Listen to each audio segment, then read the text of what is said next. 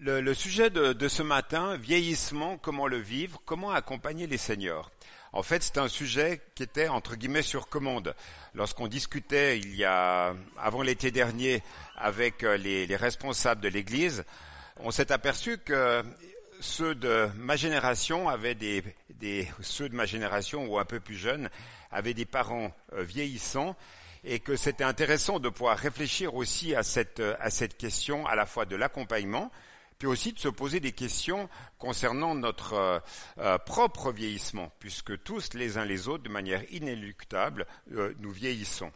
Donc en fait, ce que je veux vous partager ce matin, c'est à la fois le, le, un partage d'expériences liées aux, aux, entretiens, aux visites euh, que je peux avoir avec des personnes plus âgées, pas seulement dans le cadre de l'église du DRAC, puisque nous sommes quand même une église en moyenne d'âge assez jeune, euh, mais aussi lié à tous les, toutes les visites qu'on a eu l'occasion de, faire avec, euh, avec Martine durant toutes ces années dans les églises précédentes.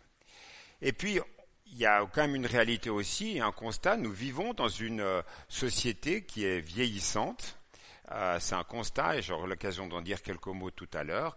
Et tous, les uns les autres, même les plus jeunes d'entre nous, vous avez des parents qui ont l'âge qu'ils ont, qui eux-mêmes ont peut-être encore des parents, voire même qui ont encore des parents. Et on peut trouver ainsi dans une même communauté quatre générations. Donc ça, c'est la réalité. Petite remarque, tout d'abord déjà, voici de quelle manière on parle lorsqu'on parle de vieillissement. Alors bon, on peut, il y a des, mots qui sont plus ou moins euh, agréables, des mots qui sont plus ou moins difficiles, et c'est vrai qu'on peut aussi en parler d'une manière euh, humoristique. Alexandre Dumas a donné cette citation, il est dur de vieillir, mais on n'a pas trouvé d'autres moyens pour vivre longtemps. Et puis, euh, euh, le chat aussi, allez, être vieux, c'est être jeune depuis plus longtemps que les autres. Et puis une autre citation, les vieux ont cet avantage qu'ils sont au moins certains d'avoir été jeunes. Par contre, aucun jeune n'est certain de devenir un jour vieux. Oser parler de, vieillissement, c'est très facile, surtout si l'on parle des autres. Mais lorsqu'il s'agit de soi-même, ça prend un tout autre aspect. Si vous êtes observateur de notre société, on parle de plus en plus de vieillissement, mais comme quelque chose que l'on doit repousser et ne pas accepter. Un exemple, on voit des personnes à la télévision nous dire qu'elles ont pris des, pilules de DHEA, qui est cette hormone produite par les glandes surrénales, et cette hormone peut améliorer la sensation de bien-être, la mémoire, l'immunité et renforcer les muscles et les os. Et puis il y a aussi, euh, depuis un certain nombre d'années, la recherche génétique qui a pour but de repousser les frontières de la mort. Mais ça, c'est cette recherche euh, d'éternité, cette recherche de jeunesse perpétuelle, c'est pas quelque chose de nouveau. Autre constat aussi, j'en parlais dans l'introduction, nous vivons dans une société vieillissante le rapport des statistiques de l'INSEE pour 2018, 9% de la population française a plus de 75 ans. Et si vous voulez avoir une pyramide des âges pour savoir où est-ce que vous vous situez, voici la pyramide des âges envers les hommes et en rose, ils auraient pu faire en bleu et en rose hein, quand même, en vert et en rose, les roses ce sont donc les femmes. Et comme vous pouvez le constater, il y a, une chose étonnante sur ce plancher-là, à 75 ans, là, euh, en fait, il y a beaucoup plus de, femmes qui sont là, euh, vivantes, et la, courbe se, se, rétrécit pour les hommes, et elle reste large euh, pour les femmes, les femmes vivant en moyenne beaucoup plus euh, longtemps euh, que les hommes. Mais la question qu'on pourrait se poser finalement, à quel âge sommes-nous âgés? C'est une question que personnellement je me suis repoussé, je me suis posé. C'est vrai qu'à tous, on, tous ont vieilli et qu'à partir d'une vingtaine d'années, euh, il y a un certain nombre de choses plus importantes où il y a, une courbe. Pourquoi est-ce que je pose cette question-là? Euh, Si on dit qu'on est vieux à partir de 75 ans, il y a un certain nombre de choses qui ont été faites dans la société qui méritent réflexion. Petit rappel, la chapelle Sixtine, Michel-Ange, il a commencé ses travaux à 66 ans de 66 ans à 89 ans. Essayez de vous imaginer si vous avez déjà vu des gens travailler pour de la restauration de plafonds de cathédrales ou d'églises, coucher, peinture, etc. 89 ans, cet homme a travaillé à la, à la, à la confection, à l'élaboration de, de la chapelle Sixtine. Mais au-delà des chiffres, au-delà du cloisonnement que l'on pourrait faire très naturellement en mettant les enfants dans tel groupe, les jeunes dans tel autre groupe, les actifs dans, dans tel autre groupe, euh, les plus âgés ici, les personnes âgées, etc., finalement, il y a des réalités humaines, spirituelles, relationnelles qui peuvent ne pas être faciles. Et j'aimerais, au travers de cette réflexion, tout d'abord, vous, exposer ce que dit la Bible concernant le vieillissement.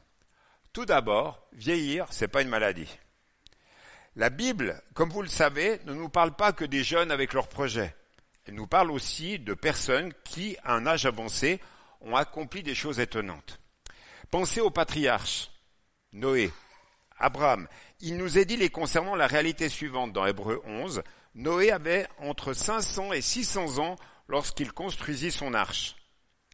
Abraham avait 75 ans lorsqu'il répondit à l'appel de Dieu et qu'il quitta la Mésopotamie. Dans le Nouveau Testament, Siméon, le vieux sacrificateur qui attendait le Messie et qui a pu tenir Jésus dans ses bras.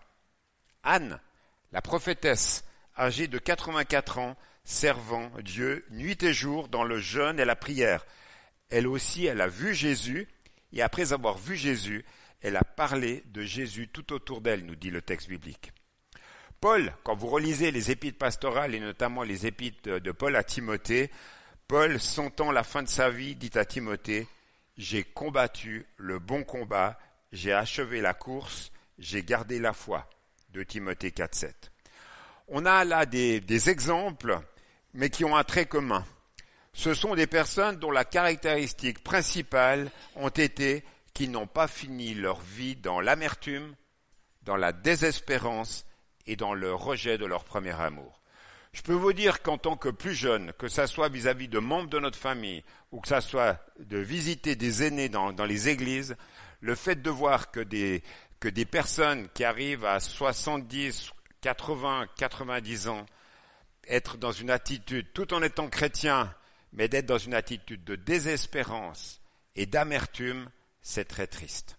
C'est très triste et finalement, c'est un contre-témoignage. Je pense à certaines personnes qui avaient un ministère de la parole, qui enseignaient le dimanche et qui, arrivaient à la, à, la, à, la, fin de leur vie, étaient tout le temps en train de maugrer, de critiquer euh, sur les plus jeunes, aussi sur ce qui se faisait dans leur communauté.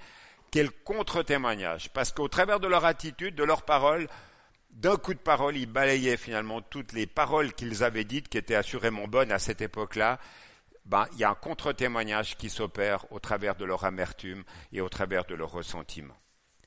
Mais les personnes qu'on a citées tout à l'heure dans la Bible, elles étaient dans l'espérance, remplies du Saint-Esprit. Elles avaient une foi vivante, un intérêt et un souci pour les autres. Je pense à l'apôtre Paul dans ce qu'il dit, notamment dans les épîtres pastorales. Et avec aussi, et c'est un des traits caractéristiques pour les chrétiens, une vie de prière réelle certes plus inactif physiquement à cause du vieillissement, mais toujours aussi actif dans la prière en pensant aux autres. Et lorsque vous les visitez, ces personnes-là, elles vous demandent des renseignements sur Pierre, sur Jean, sur les membres de l'Église, comment vont-ils, comment va leur foi, toujours dans un esprit constructif et positif. Donc vieillir n'est pas une maladie, mais c'est une loi de la vie. Et avec la vieillesse arrive en quelque sorte l'heure des comptes, entre guillemets. Et ça peut être douloureux ou malheureux. J'ai trouvé cette citation d'un aumônier. Un, aumônier, c'est une personne qui visite des personnes, que ce soit en prison, dans les hôpitaux. Et là, c'est une citation d'un homme qui, qui, a travaillé en hôpital gériatrique. Cet homme s'appelle Jean Tritcher. Il a dit une parole très intéressante. Cette période de l'existence est comme un jugement où la qualité de la vie est sanctionnée au niveau des relations interpersonnelles, de l'état psychique, parfois même de la santé. C'est longtemps à l'avance que l'on prépare sa vieillesse, en s'en rendant désagréable ou aimable, en cultivant sa vie intérieure ou en la négligeant, en se donnant à autrui ou en utilisant tout et tous à ses propres fins. Ce processus, tendre pour les uns, cruel pour les autres, fait apparaître souvent que ce sont ceux qui ont su donner quelque chose d'eux-mêmes qui vieillissent généralement le mieux. Mieux encore, ce sont ceux qui ont su vivre avec leurs semblables de manière désintéressée, se donnant librement à eux, qui en recueillent les meilleurs fruits. Et ainsi compris, nous avons un paradoxe extraordinaire de la vie, c'est la gratuité qui paye le mieux. Si vous voulez avoir une vieillesse agréable, ceux qui ont entre 40 et 60 ans, c'est maintenant qu'il faut y travailler. Parce que si maintenant vous êtes dans des considérations négatives, pessimistes, euh, fatalistes euh, ou dans l'amertume, je peux vous dire que ça ne va pas s'arranger avec le temps. Votre retraite, en ayant plus de temps, ne va pas arranger la situation. Soyez attentifs à ça, soyons attentifs à ça. Je peux me parler à moi-même aussi. Et ça m'amène finalement à poser cette question. Quel regard portons-nous, quel regard portons-nous sur nos parents, sur les aînés de l'Église? Quel regard les aînés portent-ils sur les plus jeunes? Vous savez, ces jours-là, on fête euh, la chute du mur de Berlin, et comme l'a dit quelqu'un, aujourd'hui en Europe, il y a des tas de murs qui s'érigent. Mais au sein de l'église locale, des églises locales, il peut y avoir aussi des murs.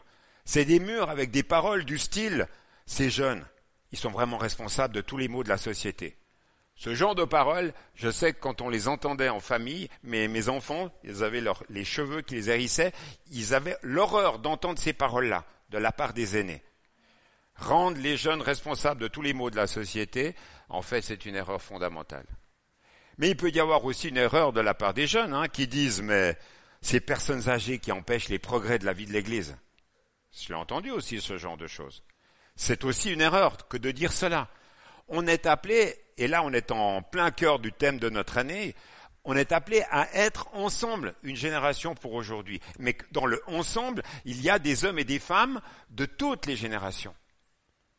Nous sommes appelés à être une Église ensemble et à vivre cela et à vivre la reconnaissance quand on peut bénéficier de l'expérience et de la sagesse des, plus âgés et de bénéficier de l'enthousiasme euh, des plus jeunes aussi. Tout cela, si on laisse des paroles se dire comme ça, ce sont des barrières entre les générations au lieu de, de réaliser la reconnaissance de la différence. Oui, vieillir n'est pas une maladie, mais c'est une étape nouvelle dans ce processus qu'est la vie. Et ça m'amène à vous poser encore cette nouvelle question. Comment acceptez-vous de vieillir? Comment acceptez-vous le fait de voir diminuer, de vous voir diminuer dans vos différentes capacités physiques ou mentales? Ce que j'ai rajouté là, la notion de l'expérience, c'est les autres qui peuvent nous le dire. Mais comment est-ce qu'on le vit à l'intérieur de nous-mêmes? Je crois que ça fait, ça fait partie de, de questions que l'on doit mûrir, que l'on doit maturer, que l'on doit réfléchir. Et c'est important d'avoir cette, cette attitude de réflexion. Il y a des gens qui n'acceptent pas du tout le fait de se regarder dans le miroir et de se voir vieillir. Et puis il y en a d'autres qui ont cette bonhomie de dire, bon, c'est comme ça. On admet très souvent qu'il y a une crise au moment de l'adolescence, hein, parce qu'on est en train de passer du stade de, de l'enfance au stade de l'adulte, mais qui s'intéresse finalement à la crise lorsque nous baissons physiquement ou que nous ralentissons ou que l'on devient plus rentable, plus productif? Allez discuter avec des personnes qui ont été licenciées à 55, 60 ans, les propos qu'on leur tient. Monsieur, madame, on préfère avoir des plus jeunes d'abord parce qu'on peut les, payer moins, parce que l'expérience, ça se, hein, ça se chiffre. Mais bon, voyez, par rapport à votre âge, euh, c'est lourd à entendre. C'est lourd à gérer cela. Et, donc, voilà, ça fait partie de, quand on est témoin de ces paroles-là, ou quand on rencontre des personnes-là, être dans l'encouragement, être dans le, soutien, voire prier pour ces personnes-là. Le dictionnaire Larousse définit ainsi le mot déclin, c'est l'état qui arrive au terme de son évolution. Et c'est vrai que cette perspective-là, elle n'est pas très exaltante. Mais toujours est-il qu'il y a quelque chose d'inexorable, nos capacités physiques, nos résistances diminuent, et cela constitue en fait en quelque sorte des sonnettes d'alarme. On peut le rejeter, ne pas accepter son déclin, mais en fait c'est simplement repousser la réalité pour plus tard. Et je m'adresse à vous qui connaissez un tant soit peu la Bible quand même, rappelons-nous que la mort, la souffrance, la vieillesse ne faisaient pas partie du programme initial du Créateur. Et on sait ce qui s'est passé dans le Jardin d'Éden. Mais toujours est-il que Dieu, dans son, amour, a voulu rétablir la relation. Et il nous a envoyé Jésus afin que nous soyons à nouveau en relation avec notre Créateur. Pourquoi est-ce que je dis cela? Eh bien parce que finalement, les angoisses qui accompagnent le vieillissement, la crainte de la solitude, de se retrouver en foyer logement ou en maison de retraite, la déchéance physique, la perte des facultés mentales, le fait de devenir, le fait de croire que l'on devient un fardeau pour ceux que nous aimons, tout cela, est bien peut-être très lourd en fait à porter et à envisager. Mais dans une perspective chrétienne, nous pouvons envisager et vivre cela avec une toute autre perspective. Et là, j'aimerais citer un certain nombre de textes qui sont des promesses. Comme tu l'as fait tout à l'heure, Frédéric, je pense que c'est important de se souvenir de ces promesses que nous donne Dieu dans sa parole, parce que c'est ça qui, en tant que chrétien, nous encourage. Je pense à ce texte, Romains 8. Rien ne pourra nous séparer de l'amour de Dieu qui était manifesté en Jésus-Christ. Mais dans toutes ces choses, nous sommes plus que vainqueurs par celui qui nous a aimés. Car je suis persuadé que ni la mort, ni la vie, ni les anges, ni les dominations, ni le présent, ni l'avenir, ni les puissances, ni les aides d'en haut, ni ceux d'en bas, ni aucune autre créature ne pourra nous séparer de l'amour de Dieu en Christ Jésus notre Seigneur. Il y a aussi cette promesse qui est si importante pour les chrétiens de Corinthiens 5, 1. Sur la terre, nous habitons dans un corps. Il est comme une tente qui sera détruite un jour, mais nous le savons dans les cieux, nous avons une maison qui dure toujours. C'est Dieu qui l'a faite, ce ne sont pas les hommes. 2 Corinthiens 4, 16. Si extérieurement notre corps s'épuise et se détériore, intérieurement nous sommes renouvelés et revêtus de forces neuves de jour en jour. Les épreuves que nous avons à endurer dans cette vie sont somme toute légères et éphémères. Elles nous préparent pour l'éternité une plénitude de gloire dépassons tout ce que nous pouvons imaginer.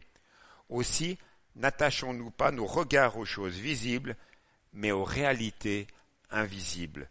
Ce que l'on peut voir ne dure qu'un temps, les réalités invisibles demeurent éternellement. Ce que l'on peut voir devant notre miroir le matin lorsque nous nous rasons les hommes ne dure qu'un temps, les réalités invisibles durent éternellement. Et même si nous traversions la vallée de l'ombre de la mort, nous ne craignons aucun mal, car il sera avec nous. Alix nous a lu ce texte tout à l'heure du psaume 23, de ce berger qui prend soin de chacun d'entre nous. Bien sûr, il y a dans toutes ces réalités que je viens de citer au travers de ces textes la dimension de la foi. C'est le fait de passer d'une réalité connue par nous, mais qui pourrait être intellectuelle, à une réalité de confiance et d'abandon. Car finalement, croyons-nous vraiment que le Seigneur sera là, au moment délicat, au moment du grand passage? Il y a des chrétiens au moment de la mort qui peuvent connaître les angoisses de la mort. Le fait d'être chrétien n'empêche pas cette réalité-là. Mais comment est-ce que nous y préparons-nous? Est-ce que pour nous, dans nos conversations, dans nos réflexions, dans notre manière de lire la, la Bible, est-ce que la réalité de la mort est un sujet tabou? Ou est-ce que c'est une espérance glorieuse, quelque chose qui finalement est heureux? Alors ne sortez pas d'ici en ayant le désir de vous supprimer, hein. je n'ai pas dit ça non plus. Mais de quelle manière, finalement, on réfléchit à ces questions? Finalement, je m'aperçois que la réalité de la mort dans les églises, euh, on parle de la vie éternelle, c'est plus facile, mais de parler de la mort, parler à part aux enterrements, en fait, c'est quelque chose, c'est un sujet dont on parle très peu. Et le fait d'évoquer ce sujet-là, bah, peut évoquer toutes sortes de réalités, de souffrances ou de réalités de perte dans notre vie personnelle, dans notre parcours de vie. Donc c'est pour ça qu'il est important que lorsque nous lisons la parole, on se prépare à ces réalités-là, que notre état d'esprit se prépare aussi à ces réalités-là. J'aimerais vous poser encore quelques questions. Comment, en tant que chrétiens, vivons-nous le fait de baisser dans nos capacités? Avons-nous aussi compris la nécessité de céder la place lorsque nous vieillissons, lorsque le vieillissement arrive? Je pense à ceux qui ont des responsabilités professionnelles pour qui c'est très difficile de lâcher je pense à des, à des artisans ou des hommes ou des femmes qui ont bâti leur entreprise puis qui arrivent à 65, 70, où ils devraient passer la main, passer le relais, transmettre, et pour qui c'est très difficile. Mais je pense aussi à des responsables d'église pour qui être ancien c'est la perpète et qui n'arrivent toujours pas à lâcher à 75 ans leur responsabilité d'ancien. Et pourtant, le vieillissement fait que l'on doit accepter de transmettre le flambeau, d'accepter que d'autres vont prendre le relais. Et puis, euh, la fin de la vie, la fin de la vie est une invitation finalement à réfléchir à la réalité de la souffrance physique ou aux limitations de toutes sortes. Sommes-nous conscients que le Seigneur nous fait la promesse de ne pas nous éprouver au-delà de nos forces? Sommes-nous prêts à vivre cette souffrance avec le Seigneur? Le fait d'oser se poser ces questions, et il y en aurait eu d'autres, nous oblige à réfléchir finalement avant de vieillir. Il y a une préparation réelle, comme je le disais tout à l'heure, concrète à tout cela. Le fait d'être chrétien ne doit pas, en tous les cas, nous faire spiritualiser des réalités de souffrance que nous devons envisager de manière concrète. Je vais vous donner un exemple personnel j'ai dû accompagner ma maman, à sa demande, je le précise, à faire des démarches concernant ses obsèques, ceci 15 ans avant son décès. On a dû l'aider avec Martine à franchir les différentes étapes, quitter son appartement, rentrer en foyer logement, puis en maison de retraite. Chacune de ces, étapes ont été des formes de, dépouillement, des formes de, deuil, de renoncement euh, à faire et à vivre. C'était pas très très agréable. Je, repense notamment au fait euh, d'aller aux pompes funèbres pour choisir la pierre tombale avec euh, tout ce qui a tout ce qui se passait à l'époque où elle était encore parfaitement euh, valide et tout. Quand elle m'a demandé ça, je lui ai dit "Tu es vraiment sûr que tu veux que je t'accompagne Voilà, mais bon, voilà, on l'a fait. Ça nous a permis aussi d'oser parler de la mort, d'oser parler de la souffrance, de la fin de vie. Mais réalisons bien aussi que autour de ces questions-là se greffent d'autres questions. En fin de vie se greffent des questions d'argent, d'héritage, de legs, euh, de maisons à gérer, de relations humaines qu'on n'a jamais voulu gérer. Toutes ces questions-là arrivent en fin de vie et ce n'est pas forcément évident. Et ces moments-là peuvent être des moments euh, où nous sommes amenés à régler des situations conflictuelles alors que la personne a encore sa tête.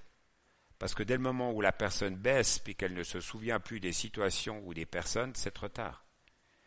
Et nous, le trop tard avec Martine par rapport à ma maman, ben, il a duré quand même un certain temps. C'était fini de lui faire reconnaître sur une photo telle et telle personne. C'était trop tard. Il fallait l'avoir fait avant. Alors il y a un certain nombre de choses, euh, on a pu le faire, d'autres pas. Mais voilà, je vous dis cela, c'est partage d'expérience. Euh, finalement, quand vous visitez vos parents, vos grands-parents les plus jeunes, questionnez-les sur leur vécu, leur histoire, c'est passionnant.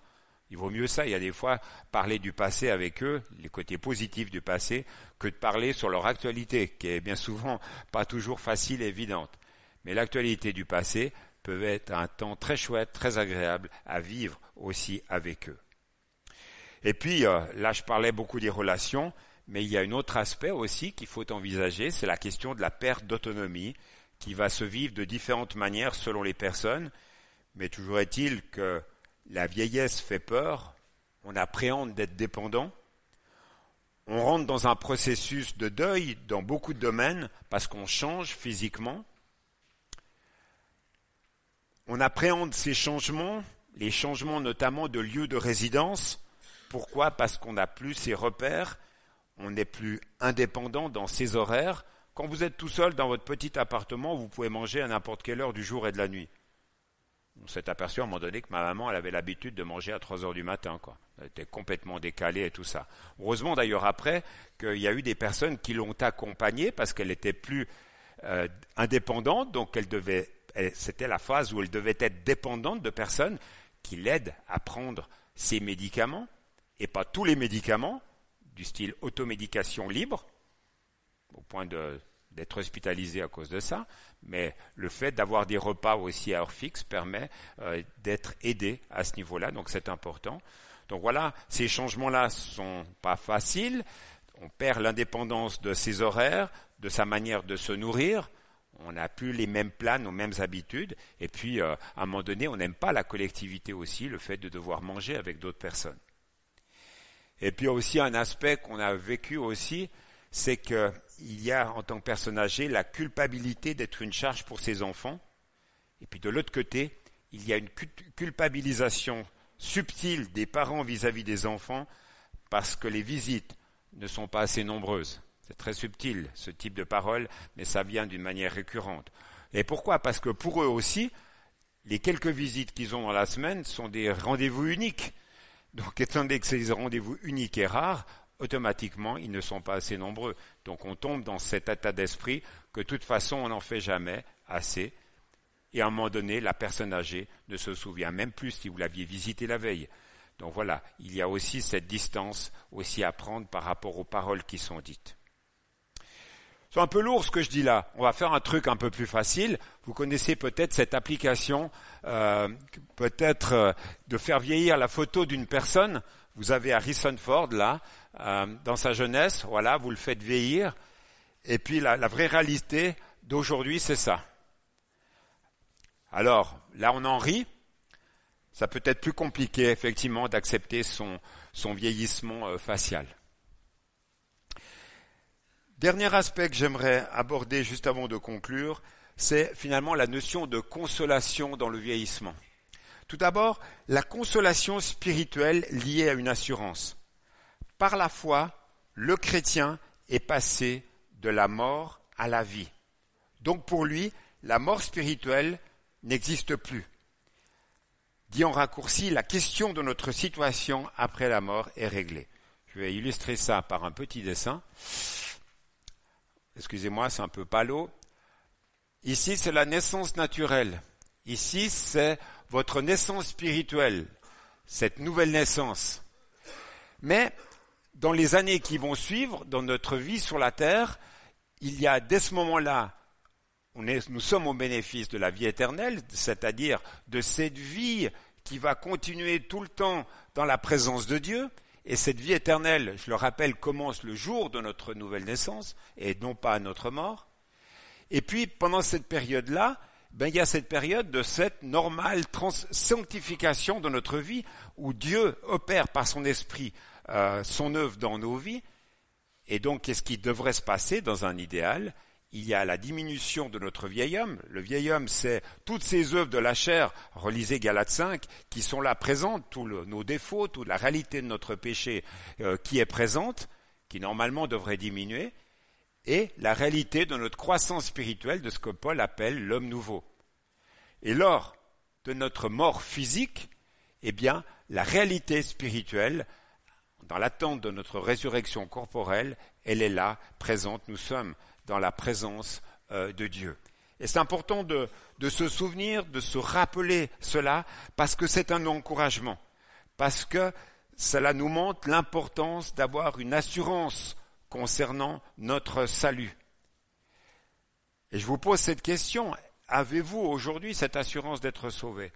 Parce que là, je vous parle du vieillissement, et vous vous dites peut-être au fond de votre cœur, allez, par rapport aux 75 ans en moyenne qu'il a raconté, Jean-Marc, j'ai encore quelques années. Mais qu'est-ce qui vous dit que Qu'est-ce qui vous dit que Et là, ça n'arrive pas qu'aux autres, mes amis. La réalité inéluctable de la mort peut faire éruption dans ma vie, dans notre vie, du jour au lendemain. Et par définition, cette mort brutale-là, on n'a pas le temps de s'y préparer. Par contre, vous avez, nous avons la possibilité de nous préparer à la question spirituelle de notre vie, d'où la nécessité d'être au clair concernant l'assurance de notre salut. Si dans votre esprit il y a des questions par rapport à ça, n'hésitez pas à vous approcher d'un ou une responsable de l'Église pour être au bénéfice d'un accompagnement. C'est important d'être au clair par rapport à ça. C'est peut-être l'essentiel de la vie chrétienne, du début de la vie chrétienne. Et puis, nous avons aussi une, une consolation liée à une promesse de soulagement physique. Et ça, c'est extraordinaire. Lorsque nous serons dans la présence du Seigneur, il n'y aura plus de douleur physique et il nous apportera toute la plénitude de sa consolation. C'est ce texte d'Apocalypse 21, verset 3 qui nous dit Dieu va habiter avec eux. Ils seront ses peuples, son peuple. Dieu lui-même sera avec eux et il sera leur Dieu. Il essuiera toutes les larmes de leurs yeux. La mort n'existera plus. Il n'y aura plus ni deuil, ni cri, ni souffrance. Oui, le monde ancien a disparu. Voilà la promesse qui nous est faite. Et puis il y a aussi une consolation et un encouragement des enfants. J'aimerais finir en rappelant aussi à, nous qui sommes enfants d'eux, qui avons encore un père ou une mère, que nous sommes appelés à avoir une relation vis-à-vis d'eux. Honore ton père et ta mère, ça fait partie des réalités euh, que l'on doit vivre, cultiver, même si c'est pas facile. Et cette responsabilité euh, d'avoir cette relation avec nos aînés, elle n'est pas du ressort des services sociaux. Ça veut dire reconnaître la place de, ton papa, de ta maman comme tel, et de, les honorer, d'avoir cette relation normale à, leur, égard, quoi. leur donner de l'honneur. Et donc nous avons en tant que chrétiens cette responsabilité régulièrement de prier pour eux, de penser à eux, de les visiter, de leur téléphoner s'ils ils habitent loin, de discerner les temps et les moments de leur statut. Est-ce qu'ils sont encore indépendants dans leur déplacement, par exemple? Et là, vous avez peut-être que les, les personnes de ma génération connaissent cette grille, cette grille qui s'appelle la grille Agir, autonomie, gérontologie, groupe ISO ressources. C'est un outil permanent qui est, utilisé par les services sociaux afin d'évaluer le degré de dépendance des personnes âgées. Et là, en fait, voilà, est-ce qu'il y a besoin d'une présence continue nécessaire jusqu'à la perte euh, d'autonomie? J'ai dit quoi? La, la, la, personne est autonome, pardon, et a, besoin d'une présence continue lorsqu'il y a perte d'autonomie. Vous retrouvez ça sur Internet, hein, si ça, vous, ça vous intéresse d'aller un petit peu plus loin. Voilà. Il n'est pas, il pas facile de trouver un équilibre de relations et chaque situation humaine, elle est unique. Alors que Dieu nous fasse grâce, qu'il nous éclaire à ce sujet, puissions-nous au sein de notre Église aussi trouver de l'encouragement, du réconfort, de bons conseils et surtout un soutien euh, dans la prière. Je conclus. En tant que chrétiens de tous les âges, nous avons ce privilège d'avoir le Christ qui se renouvelle en nous jour après jour. C'est notre privilège. Et d'ailleurs, réalisons bien que plus les années passent et plus notre valeur augmente. Et c'est pas moi qui le dis, c'est Paul qui le dit. Et j'aimerais finir en relisant ce texte de 2 Corinthiens 5 qu'on a commencé tout à l'heure. Sur la terre, nous habitons dans un corps, il est comme une tente qui sera détruite un jour. Mais nous le savons, dans les cieux, nous avons une maison qui dure toujours. C'est Dieu qui l'a faite, ce ne sont pas les hommes. Et maintenant nous gémissons, nous cherchons de toutes nos forces à mettre sur nous cet autre vêtement, notre maison du ciel. En effet, si cette maison du ciel nous couvre, Dieu ne nous trouvera pas nus. Pendant que nous habitons notre tente de la terre, nous gémissons, comme sous une charge trop lourde. C'est vrai, nous ne voulons pas quitter notre corps, mais nous voulons mettre sur lui le vêtement du ciel, pour que la vie transforme ce qui doit mourir. Celui qui nous a préparés pour cette vie-là, c'est Dieu. Il nous a donné l'Esprit Saint comme premier part des biens que nous allons recevoir de lui. Donc nous sommes toujours pleins de courage, mais nous le savons, pendant que nous habitons dans notre corps, nous habitons loin du Seigneur. En effet, nous vivons dans la foi et nous ne voyons encore rien. Oui, nous sommes pleins de courage et nous aimons mieux quitter ce corps pour aller habiter près du Seigneur. Mais ce que nous voulons, avant tout, c'est lui plaire, soit en restant dans ce corps, soit en le quittant. après tout ce qui a été dit ce matin, et quel que soit notre âge, que cette dernière pensée puisse nous habiter, que notre ambition soit de, de plaire au Seigneur par notre manière de penser ou dans nos actes, que ce soit vis-à-vis de nos enfants ou que ce soit vis-à-vis -vis de nos parents. Amen. Je vous invite à la prière. Voulu notre Dieu que nous t'appelions Père, parce que tu as voulu que nous ayons une relation avec toi. Seigneur, merci pour euh, ce temps de partage, merci pour ces textes qui sont là comme des encouragements, une stimulation à nous confier toujours plus en toi, de réaliser que la paix et le secours intérieur ne peuvent venir que de toi.